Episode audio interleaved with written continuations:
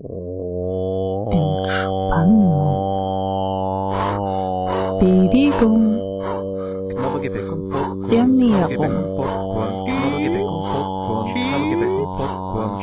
Østland.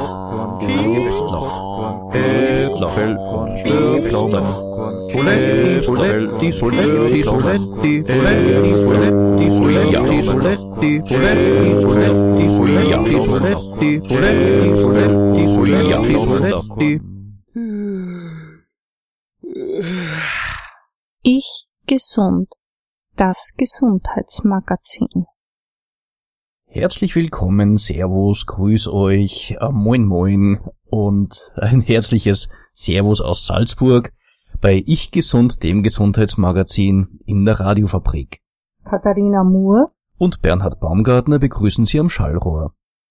das Thema unserer heutigen Sendung von der Diät zum Wunschgewicht. Wir haben heute einen ganz lieben Studiogast, Frau Claudia Gründinger. Sie ist Diätologin, freiberuflich Hallo. und wird uns da sehr viel Wissenswertes erzählen, was es da in dem Zusammenhang zu berichten gibt. Diätologin, was hat man sich, um das gleich einmal von vornherein zu klären, unter einer Diätologin vorzustellen? Ja, also eine Diätologin beschäftigt sich mit Ernährung, ähm, jedoch im Vergleich zu einer Ernährungswissenschaftlerin mehr im medizinischen Bereich.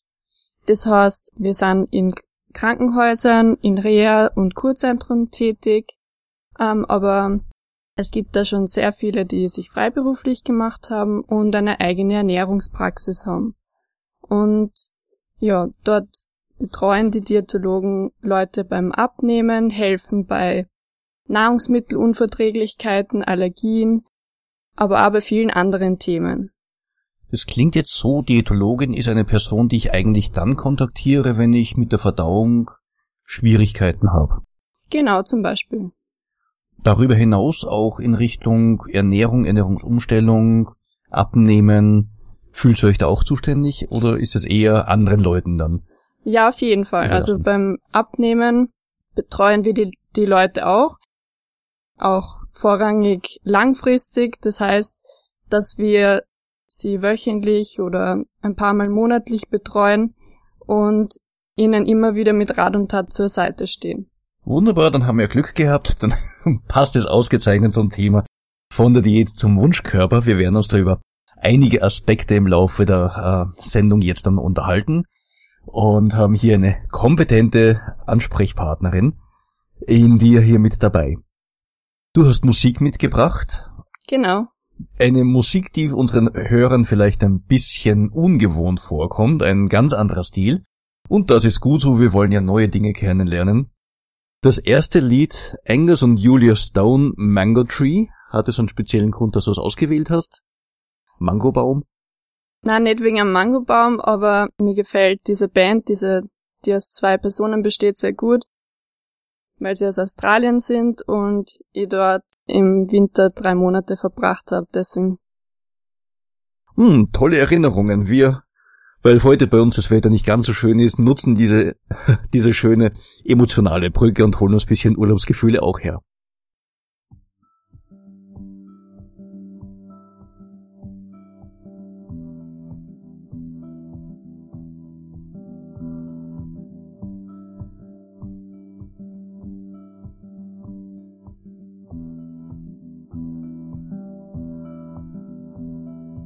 Wish I had a mango tree my backyard with you standing next to me. Take the picture from the lips I heard her say. Can I have you? caught up on what to say. I said you do. I said you do.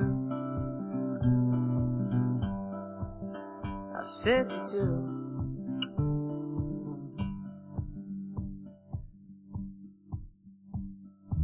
Through my eyes, I can see a shooting star weaving its way across the sea.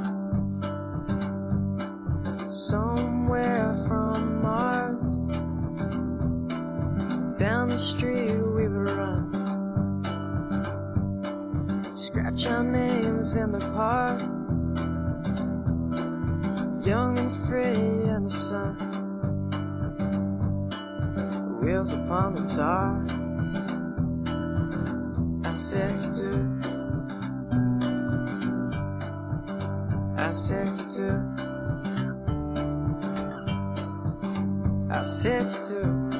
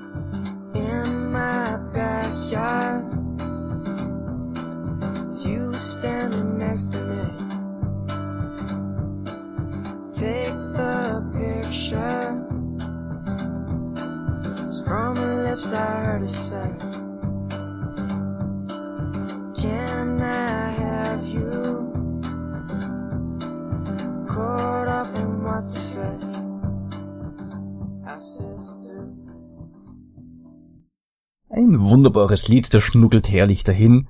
Angus und Julia Stone, Mango Tree, sehr gut passend zum heutigen Thema Diäten, Ernährung, mit unserem äh, Studiogast, der Diätologin, wir sagen einfach Claudia, und hast sich ja schon ein bisschen vorgestellt.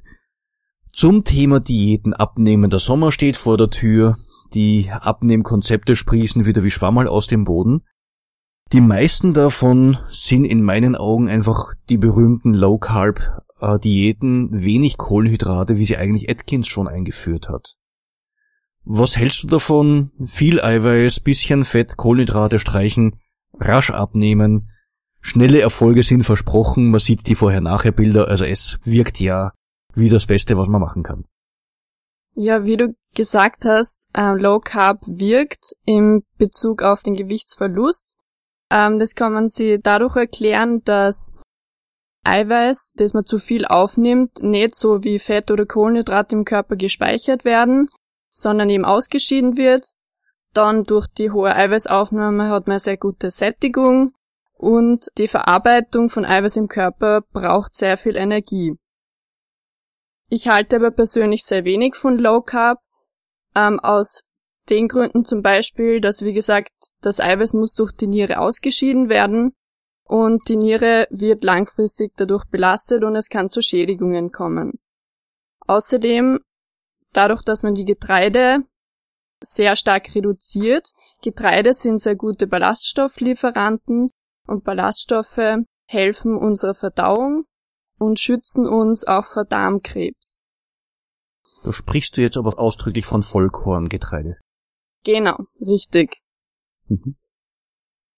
Also Vollkorn ist ein sehr gutes Kohlenhydrat im Vergleich zu Weißmehlprodukten oder noch extremer der Zucker. Da fehlen die Ballaststoffe fast zur Gänze. Deswegen Kohlenhydrate werden ja als Dickmacher postuliert, jedoch wenn man die richtigen Kohlenhydrate nimmt, die Vollkornprodukte und in der richtigen Menge, sind sie sehr wohl im Speiseplan, ja, sollten sie zu finden sein. Du sagst, die richtigen Kohlenhydrate, haben die dann weniger Energie? Nimmt man dann ab, wenn man weniger davon nimmt? Oder wo hat man da eine Wirkung?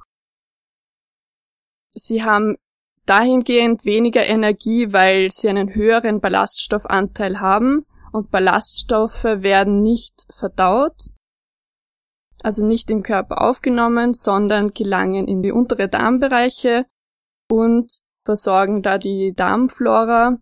Das heißt, unterstützt die gesunde Darmtätigkeit und die Sättigung wird auch erhöht durch die Ballaststoffe. Das heißt, man isst automatisch weniger. Wenn du sagst gute Kohlenhydrate, kannst du uns da ein paar Beispiele nennen? Was Gerne. Zum Beispiel Vollkornbrot, Vollkornnudeln als Beilagen, Naturreis im Vergleich zum weißen Reis oder es gibt auch sehr viele andere Getreidesorten, die nicht so bekannt sind, wie zum Beispiel Quinoa, Amaranth oder Vollkorn Couscous in die Richtung. Mhm. Gut, also man kann das alternativ nehmen. Haben jetzt diese anderen ähm, Getreidearten, die du genannt hast, einen Vorteil gegenüber, was bei uns üblich ist, Weizen, Roggen? Dadurch, dass sie meistens in Bioqualität angeboten werden, also dass weniger Pestizide drin gefunden werden, aber sonst ist Weizen, Roggen, Dinkel genauso, ja, genauso vorteilhaft. Man hört oft, das Roggenmehl, das Roggenbrot ist so viel besser als der Weizen oder als anderes. Kannst du das unterschreiben? Bist du auch der Meinung oder eher nicht? Roggenbrot wird meistens mit Sauerteig hergestellt, also im Vergleich zur Hefe. Und ähm, Sauerteig bewirkt auch eine bessere Sättigung, einen langsameren Blutzuckeranstieg. Ja, und der Roggen ist auch nicht so hoch gezüchtet wie der Weizen und wird manchmal von Leuten besser vertragen. Aber Weizen ist deswegen nicht schlechter. Mhm. Interessant, dass du sagst, äh, wegen der Pestizide, da gibt es eine Studie, eine spanische Studie, die gerade vor zwei, drei Monaten rausgekommen ist. Die haben gefunden, dass Menschen, die mehr Pestizide und Umweltgifte im Körper haben, typischerweise auch mehr also die gewichtigeren Personen sind, also mehr äh, Fettanteil haben, ähm, übergewichtig sind, verglichen mit Menschen, die weniger Umweltgifte haben. Da tut sich jetzt die Frage auf, ist es daher, weil die Leute sich anders ernähren, damit weniger Umweltgifte aufnehmen, oder sind es wirklich die Gifte, die im Körper dann diesen Prozess auslösen, dass man mehr Fett ansetzt? Ich könnte mir auch vorstellen, dass es eher indirekt zu sehen ist. Also dass Leute, die weniger Pestizide aufnehmen, generell einen gesünderen Lebensstil haben, weil sie zu Bio-Lebensmittel greifen, weil sie vielleicht auch mehr Bewegung machen, sich mehr im, im Grünen in der Natur aufhalten, als Menschen, denen es nicht so wichtig ist, ob jetzt Pestizide im Essen zu finden sind und dann vielleicht auch einen weniger gesünderen Lebensstil haben. Kommen wir mal zurück auf den Anfang, den wir zuerst gesetzt haben, also mit diesen Low-Carb-Diäten, wie sie heißen, also niedrig Kohlenhydraten als Abnehmkonzept. Du bist ja nicht wirklich begeistert davon, um also eine Low Carb Diät, eine Hochprotein Diät zu verwenden. Sie wird zum Teil aber auch im klinischen Bereich verwendet. Also effizient scheint sie ja zu sein. Ja, also es gibt die sogenannte ketogene Diät. Die wird im medizinischen Bereich als Therapieform eingesetzt bei bestimmten Erkrankungen, wie zum Beispiel der Epilepsie wenn Medikamente keinen Benefit mehr bringen. Da wird wirklich genau berechnet, wie viele Kohlenhydrate aufgenommen werden dürfen. Das wird auch immer ärztlich überwacht. Und der Sinn ist, dass man in eine sogenannte Ketose kommt, wo der Körper von einer Glukoseaufnahme, also von Zucker, genau Zucker, umstellt auf eine Ketonkörperaufnahme Fette werden in Ketonkörper umgewandelt und der Körper stellt sich darauf ein, dass er diese verarbeitet und daraus Energie gewinnt. Aber wie gesagt, das muss medizinisch überwacht werden, wird von Diätologen im Krankenhaus betreut, also genau berechnet und ist eine Therapiemaßnahme bei bestimmten Erkrankungen, aber nicht fürs Abnehmen gedacht. Fällt da auch zum Beispiel Typ 2 Diabetes drunter? Oder wenn ich weiß, ich habe Übergewicht und möchte keinen Typ 2 Diabetes entwickeln, wäre so eine ketogene Diät das Richtige? Oder auch für erhöhtes Cholesterin? Nein, ganz klar nicht, weil durch eine äh, Low-Carb-Diät, also erhöhte Eiweißaufnahme, nimmt man automatisch, wenn man tierische Eiweißträger nimmt, viele gesättigte Fettsäuren auf. Gesättigte Fettsäuren wirken sich negativ auf das Herz-Kreislauf-System aus und können in Folge zu Herz-Kreislauf-Erkrankungen führen, zu anderen Stoffwechselerkrankungen. Okay, also diese extreme Umstellung auf nur Eiweiß nicht empfehlenswert oder auch nur stark erhöhtes Eiweiß. Ich schlage vor, wir hören uns wieder ein bisschen Musik an und lassen uns von dir dann erzählen, was man dann stattdessen tun sollte. Du hast Fred, Fat Freddy's Drop mitgebracht, auch wieder eine Anspielung, der dicke Freddy. Slings and Arrows 2014. Gibt's dazu was zu sagen? Auch eine Urlaubserinnerung oder eine Genau. Praktikumserinnerung? Eine Band aus Neuseeland, die mich sehr imponiert. Ah, oh, sehe schon, wir sind heute komplett down under. Alles dann, los geht's.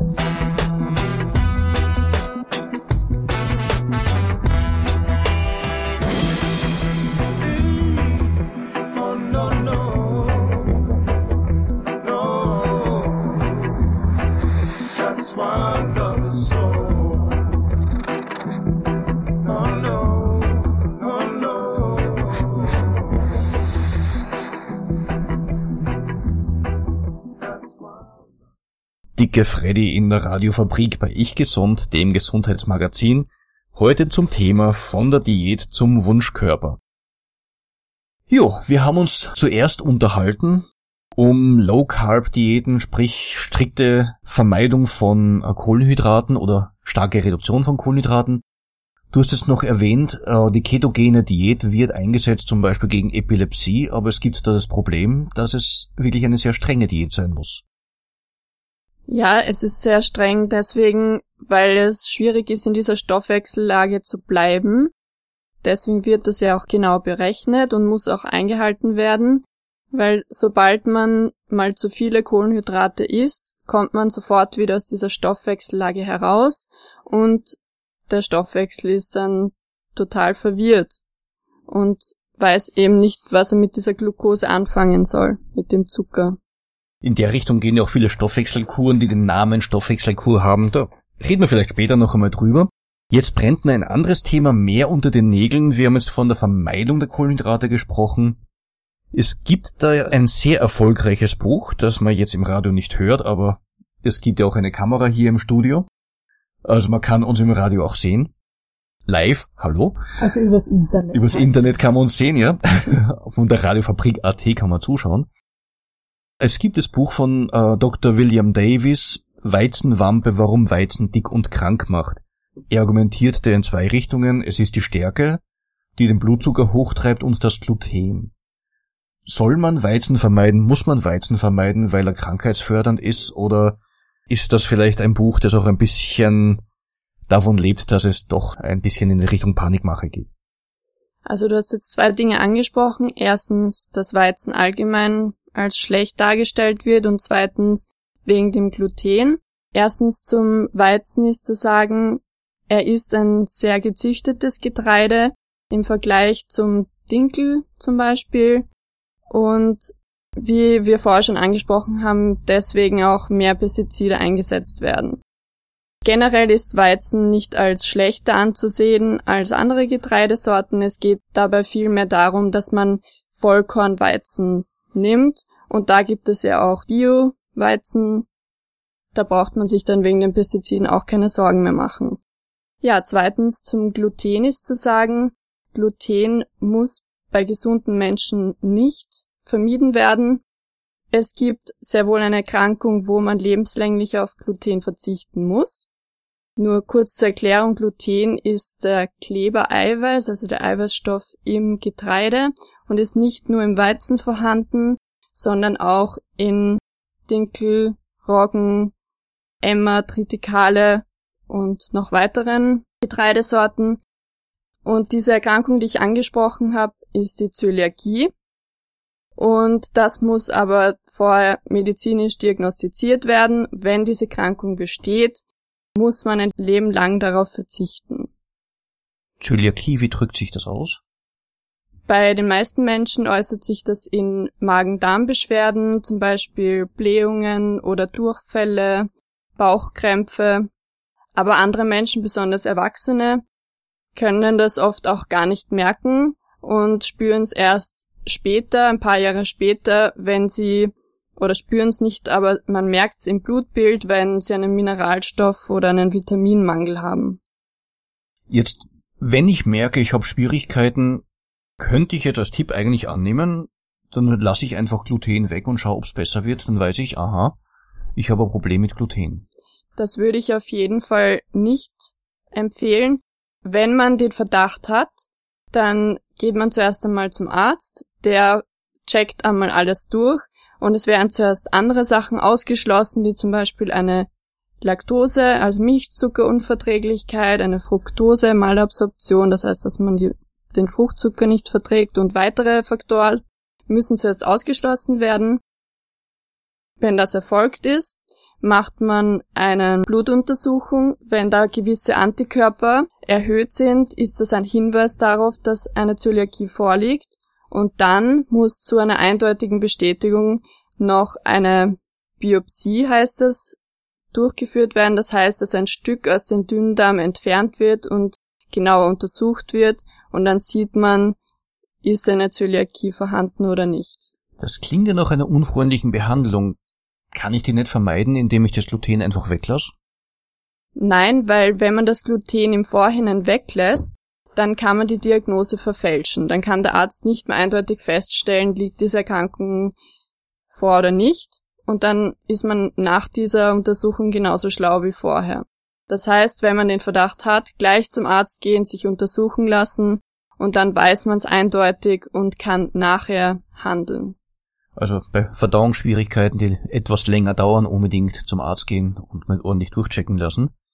Weil das kann auch zu einer Fehlversorgung führen, Mineralstoff, Vitaminmangel. Und du hast erst angesprochen, bei Erwachsenen durchaus auch, ohne dass sie das merken. Ja, das entsteht dadurch, dass diese Darmzotten, also unser Darm besteht aus Darmzotten und die sind gewellt. Man kann sich das schwer vorstellen ohne Bild. Und das dient dazu, dass eine große Fläche vorhanden ist, um Nährstoffe aufzunehmen. Und wenn man an Zöliakie leidet und Gluten zu sich nimmt, weil man es vielleicht noch nicht weiß, dass man diese Erkrankung hat, dann flachen diese Darmzotten über die Zeit ab und man kann weniger Nährstoffe aufnehmen. Und das äußert sich dann in Vitamin- und Mineralstoffmängel. Kann man sagen, diese Darmzotten werden kürzer? Ja, so kann man es auch bezeichnen. Okay. Jetzt haben wir uns über das Gluten unterhalten. Weizen soll dick machen. Würde ich nicht eindeutig sagen. Ich würde sagen, das Auszugsmehl macht dick. Das heißt, wenn man die Schale entfernt, den Keimling entfernt, daraus Mehl produziert oder andere Produkte wie Grieß zum Beispiel, da fehlen die Ballaststoffe und wenn das in zu hoher Menge aufgenommen wird, dann führt das zu Übergewicht. Das ist aber genauso auch beim Dinkel.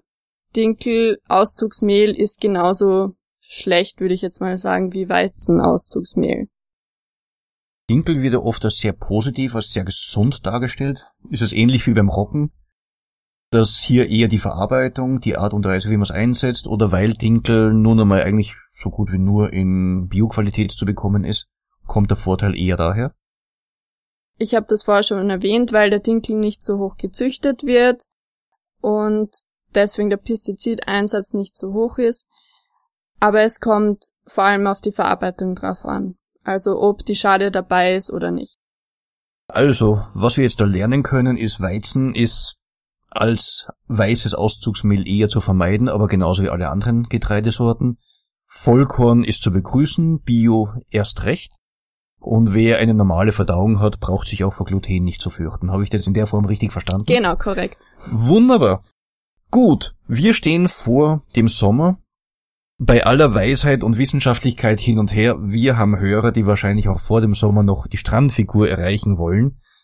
Jetzt werden manche Leute vielleicht sich denken, das effizienteste ist überhaupt, ich esse gar nichts mehr. Ich lasse alles weg, ich mache eine Fastenkur. Und dann kann der Körper ja gar nicht anders als zu verbrennen und alles ist super. Die Fastenkur hat für mich den Sinn, wenn man das machen möchte, dass man einfach wieder mal ein Bewusstsein dafür schafft, was man isst, beziehungsweise was man dann in der Zeit nicht isst. Aber zum Abnehmen würde ich es nicht empfehlen, weil das ist dann quasi eine Nulldiät, also man nimmt gar keine Energie mehr auf und dann verliert man Muskelmasse. Das resultiert in einem niedrigeren Energieverbrauch. Das heißt, wenn man nachher wieder etwas isst, verbraucht man weniger Energie als vorher und man nimmt wieder zu, beziehungsweise sogar schneller zu. Mhm, Jetzt gibt's diese Fastenkuren, zum Beispiel in Form von Saftkuren oder auch mit Glaubersalz, mit der Grundidee, der Darm muss erst einmal gereinigt werden, da scheint ja alles Mögliche drin rumzuschwimmen. Ähm, Smoothies, verschiedenste Arten, wäre das dann eine bessere Alternative? Nein, also Fastenkuren würde ich aus dem Grund, weil ja genauso auch das Eiweiß beim Saft, bei den Smoothies fehlt, nicht empfehlen. Nur für ein, zwei Tage, dass man, wenn man das gerne möchte, ist es nicht bedenklich, aber für mehr als drei bis zu einer Woche würde ich es auf keinen Fall Also empfehlen. eine Woche ist noch im Rahmen, das geht. Nein, ich würde sagen, ein, zwei Tage sind in einem guten Rahmen. Wie wär's mit einem Fasttag pro Woche? Glaube ich nicht, dass es einen Benefit bringt. Hm, schade. Ich habe gerade versucht, ein bisschen zu verhandeln, aber ich sehe schon, du bleibst in deiner Position stark und hart. Also Fasten als geistiges Erlebnis finde ich ja sehr spannend, weil viele Fastenkuren werden ja auch zum Beispiel in Klöstern angeboten und diese Kontemplation, das in sich gehen, da glaube ich, das hat auch einen sehr großen Effekt und einen sehr positiven Effekt, sich da einfach auch die Zeit zu nehmen, sich also quasi mit sich selbst auch zu beschäftigen. Da liegt mir eine andere Frage auf der Zunge. Wenn ich faste, also wenn ich faste, dann leide ich ja erst einmal wie ein Hund im Sommer. Dann habe ich Hunger und bin schlecht drauf. Und ähm, wenn ich das erst einmal hinter mich gebracht habe, wenn ich sage zwei, drei Tage, und dann ist der Hunger überwunden, das müsste sich doch nach der Logik positiv auswirken, weil dann habe ich den Hunger überwunden, ich kann verzichten und ich komme geistig gestärkt aus der Fastenkur heraus. Das müsste doch eigentlich super funktionieren. Ja, da kommen wir nur leider wieder zu diesem Punkt, dass man dadurch Muskelmasse verliert, weil dann werden die Reserven im Körper mobilisiert. Wenn man kein Hungergefühl mehr verspürt, dann heißt es, der Körper zehrt aus den Reserven. Und das sind in erster Linie auch die Muskeln. Der Körper holt sich immer zuerst die Muskeln und erst als letzte die Fettreserven. Das ist aber genau das, was man ja verlieren möchte. Das heißt, man muss eine gewisse Menge an Energie zuführen, damit man Fett abnehmen kann. Okay. Also mit dem Fasten kommen wir da auch nicht weiter, ich sehe schon. Dann werden wir nach der nächsten Musik dann uns bei dir beraten lassen, weiter beraten lassen. Und du hast Matt Colby mitgebracht, Brother Audio. Das zum ersten Mal sehe ich keine Verbindung mit irgendeinem Ernährungsthema. Sind wir da auch wieder im Urlaub oder Ja, wir sind noch immer in Australien, Down Under. immer noch Down Under? Und los geht's.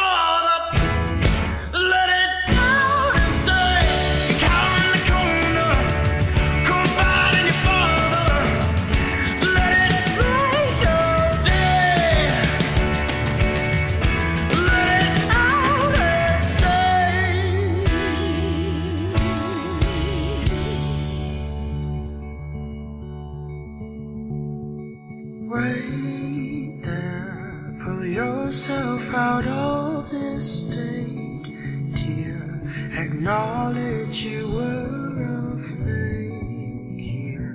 From there on, you might just go.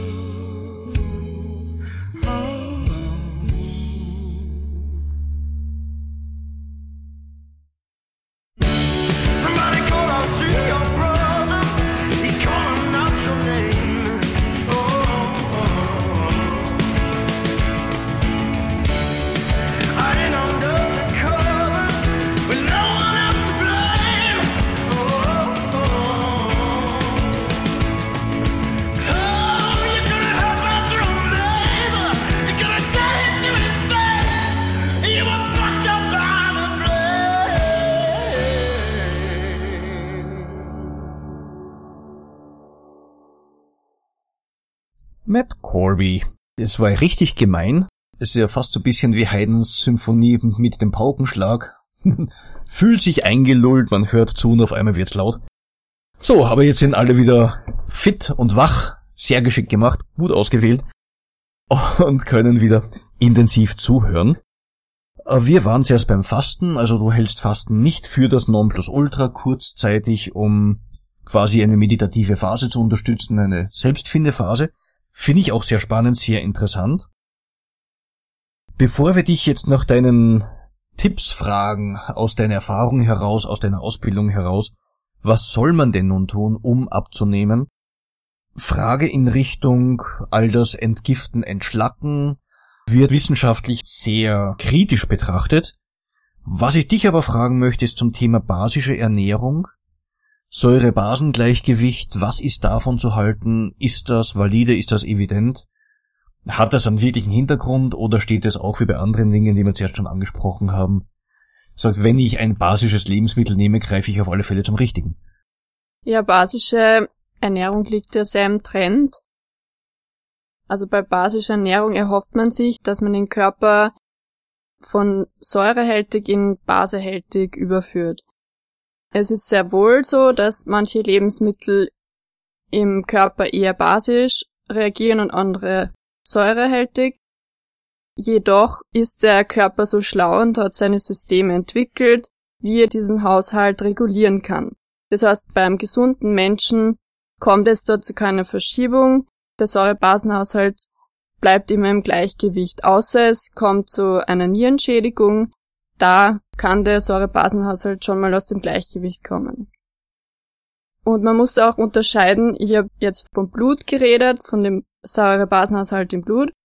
Es gibt aber den Säurebasenhaushalt im Magen-Darm-Trakt, weil der Magen produziert ja Magensäure.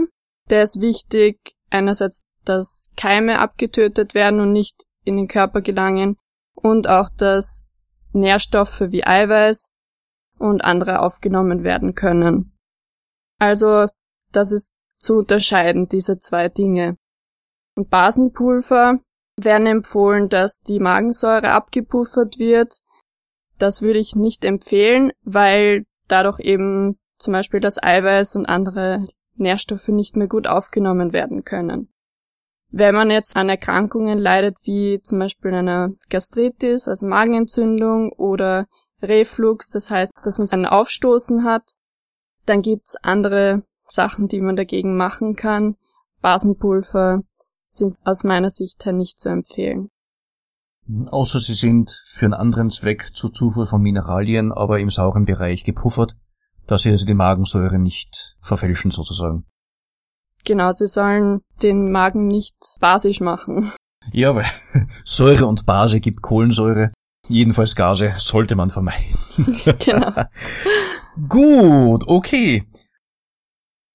Gesundes Abnehmen.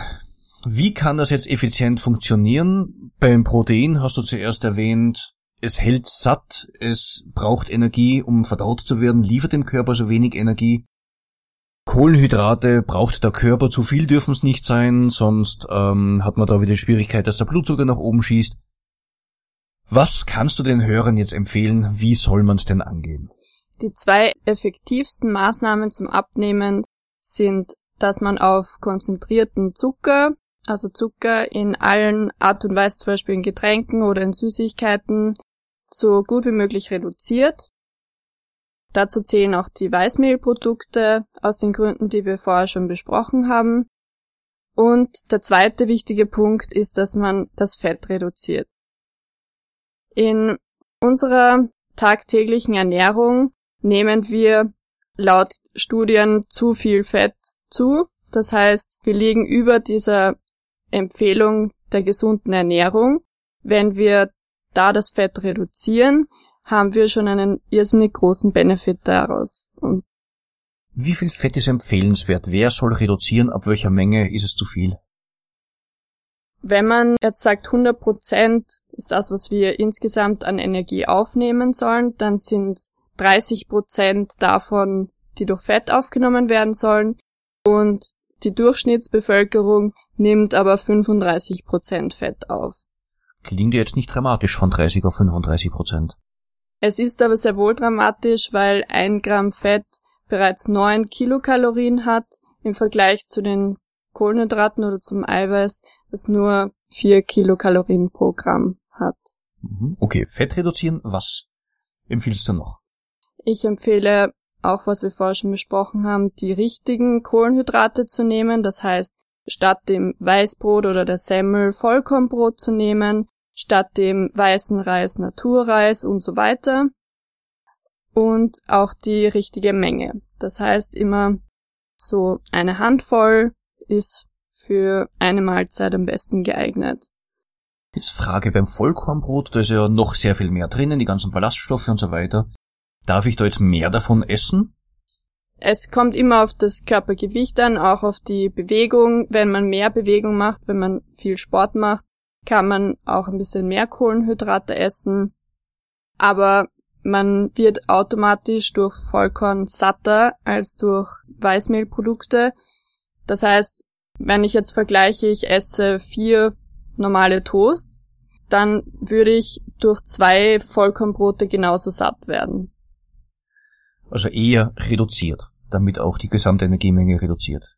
Genau, weil Vollkornbrot ist viel gehaltvoller und dann braucht man gar nicht so viel wie vom Toast. Mhm. Was noch? Ja, jetzt haben wir das Fett besprochen, den Zucker in reiner Form und auch die Kohlenhydrate, dass Vollkorn besser ist. Wichtig ist auch, dass man schrittweise und langsam die Umstellung macht. Es ist nämlich eine Gewohnheitssache, dass man sich eben nicht von einem Tag auf den anderen hundertprozentig umstellt. Das ist unrealistisch, sondern man soll sich eben ein großes Ziel stecken. Zum Beispiel, das kann ein Gewichtsziel sein, das kann aber auch sein, damit ich mich wohler fühle, damit ich aktiver bin und mich schneller bewegen kann. Und dann es nicht bei diesem großen Ziel zu belassen, sondern sich Teilziele zu stecken. Und wenn man diese Teilziele erreicht hat, dann motiviert das viel mehr. Und dann hat man immer diese kleinen Erfolgserlebnisse. Die man sich ja wahrscheinlich auch belohnen soll, wenn ich ein Erfolgserlebnis habe, oder reicht das Erfolgserlebnis für dich aus? Das, Oder deine Erfahrung nach bei den Leuten? Das ist das Wichtige. das ist Persönlichkeitssache, aber bei den meisten Leuten reicht es, dass sie einfach merken, wow, da ist jetzt wirklich was weitergegangen, ich fühle mich wohl in meinem Körper, ich habe auch schon ein paar Kilos abgenommen und ich möchte mich jetzt an meinem zweiten Ziel orientieren. Wenn es genauso gut läuft, dann braucht man keine zusätzliche Motivation. Also nicht, wenn ich ein Kilo abgenommen habe, dann gehe ich schön essen. Nein, so sollte es nicht sein, das wäre kontraproduktiv. Okay. Man kann sich natürlich kleine Sachen gönnen, immer wieder. Das heißt nicht, dass man jetzt gänzlich auf Süßigkeiten verzichten soll. Es zählt die Menge, die Regelmäßigkeit. Zum Beispiel die Frauen könnten ja einkaufen gehen und sich ein neues Paar Schuhe kaufen. Ja, das wäre auch eine Möglichkeit, wenn das Geld dafür vorhanden ist. Das Abnehmen ist teuer, man isst nichts und es kostet mehr. Daher kommt noch der schnelle Stoffwechsel, man braucht jeden Monat ein neues Kleid. Viele Leute nehmen ja nicht deswegen zu, weil sie einfach nur in sich hineinstopfen und sagen, jetzt das muss rein, sondern weil sie einfach Hungergefühl haben. Was empfiehlst du Menschen, wie du zuerst beim Protein gesagt hast, es sättigt sehr gut, man sollte trotzdem nicht zu viel davon essen. Was macht richtig satt? Ja, ganz richtig. Das, das Eiweiß macht satt. Das heißt, bei jeder Hauptmahlzeit, so dreimal am Tag essen wäre ideal und dann bei jeder dieser drei Mahlzeiten eine Eiweißportion dabei zu haben, zum Beispiel in Form von Milchprodukten oder ab und zu Fleisch oder Fisch, das heißt nicht mehr als zwei oder drei Portionen Fisch in der Woche. Oder auch pflanzliche Eiweißquellen sind sehr gut, wie Hülsenfrüchte oder auch in Form von Soja zum Beispiel. Und wenn man eben diese Eiweißportion dabei hat und dann in Verbindung mit Gemüse, Gemüse hat sehr viel Wasser und Ballaststoffe, das heißt es füllt einfach von der Menge her und auch noch, wenn man das Vollkorn dabei hat, man auch nochmal die Sättigung durch die Ballaststoffe. Du sagst, eine Eiweißportion sollte dabei sein bei jeder Mahlzeit. Jetzt habe ich unlängst gelesen, dass zum Beispiel die Milchprodukte, die Milch als solches für die Erwachsenen ganz schlecht wäre. Das wäre was für die Kälber, die Kuhmilch und für die kleinen Kinder, wenn sie es als Zusatznahrung benötigen und kriegen müssen, aber als Erwachsene nicht mehr. Was sagst du dazu? Ja, das Thema Milch wird heiß diskutiert in den letzten Jahren. Aus ernährungsphysiologischer Sicht ist Milch ein sehr wertvolles Lebensmittel, weil es ein hochwertiges Eiweiß hat und auch einen hohen Gehalt an Kalzium, dem für den Knochenstoffwechsel sehr wichtig ist. Wenn man jetzt aus Überzeugung auf Milch verzichten möchte, gibt's auch Alternativen wie zum Beispiel die Sojamilch. Da soll man aber beachten, dass die mit Kalzium versetzt ist, weil man sonst eventuell einen Kalziummangel erreichen kann. Und würde man die Milch in dem Fall also als Flüssigkeit getrunken eher zu den Lebensmitteln zum Essen zählen oder zum Trinken? Ja, auf jeden Fall ist eine Portion Milch, das heißt ein, ein Glas, ist eine Mahlzeit und kein Getränk. Also wenn man auch jetzt ein Molke trinkt oder Buttermilch, dann zählt das nicht zu den eineinhalb, zwei Litern am Tag, die man trinken soll, sondern wird als Mahlzeit gesehen. Wir unterhalten uns im Wesentlichen drum, wie man Fett verbrennen kann. Also, wieder mal ein Lied. Du hast eins mitgebracht. Farewell, Dear Ghost. Fire.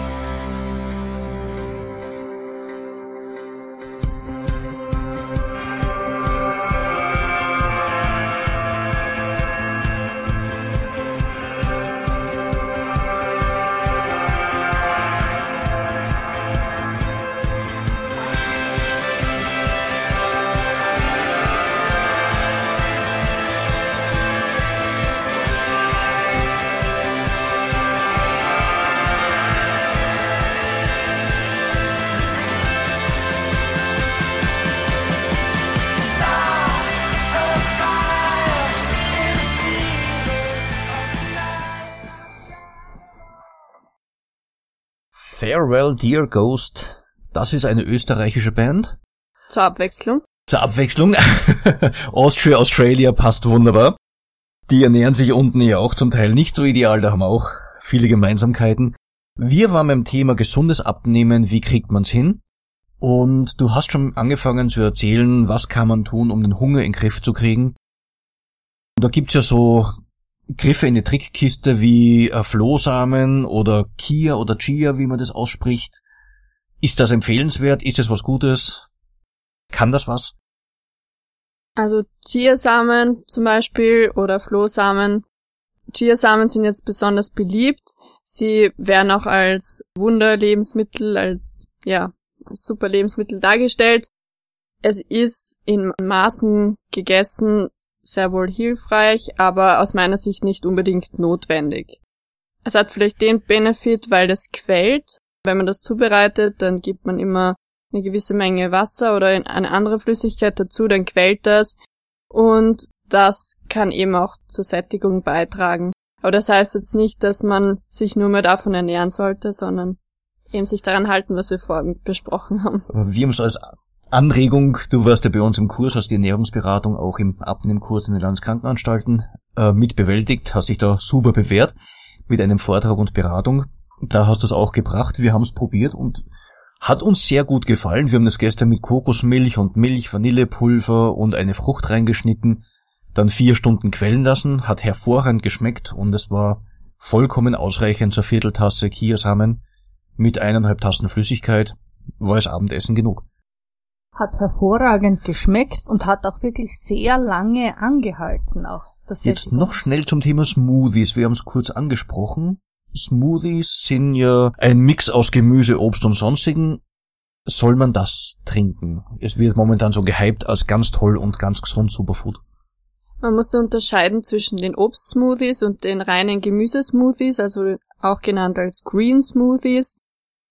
Die Obstsmoothies, da ist der Unterschied zum Saft, dass die ganze Frucht püriert wird. Es ist auch die Schale dabei, wie wir jetzt schon öfter besprochen haben, auch die Ballaststoffe dabei hat.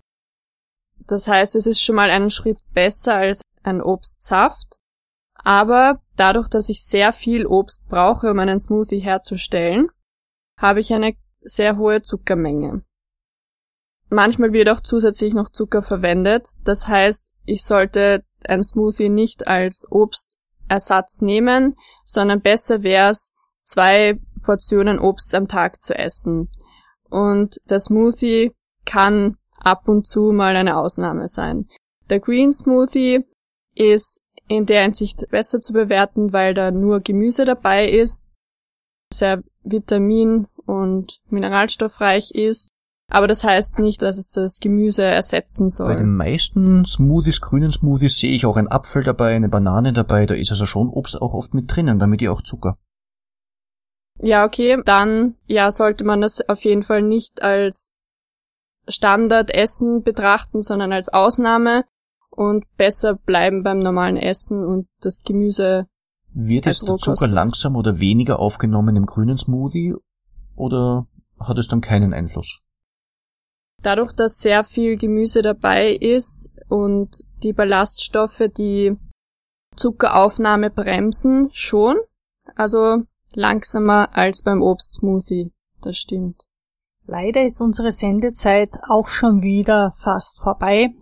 Wenn Sie uns Ihr Feedback geben wollen, Anregungen, Wünsche, das geht ganz leicht unter www.radiofabrik.at, dort auf Ich gesund und da können Sie uns Ihr Feedback hinterlassen oder sagen, was immer Sie möchten. Oder auch einfach liken. Freuen wir uns auch drüber. Herzlichen Dank, Claudia, dass du da warst. Die Anfangsfrage, warum soll man einen Diätologen befragen, glaube ich, hat sich sehr gut beantworten lassen. Da ist ja noch sehr viel offen. Was kann man, was soll man? Diätologen sind Menschen, die das wissen. Herzlichen Dank.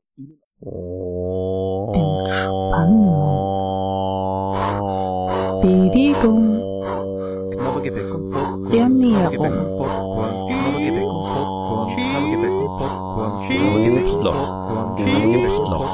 Äpfel. Störpflaumen. Soletti, Soletti, Soletti, Soletti, Soletti, Soletti, Soletti, Soletti, Soletti, Soletti, Soletti, Soletti, Soletti, Soletti, Soletti, Soletti,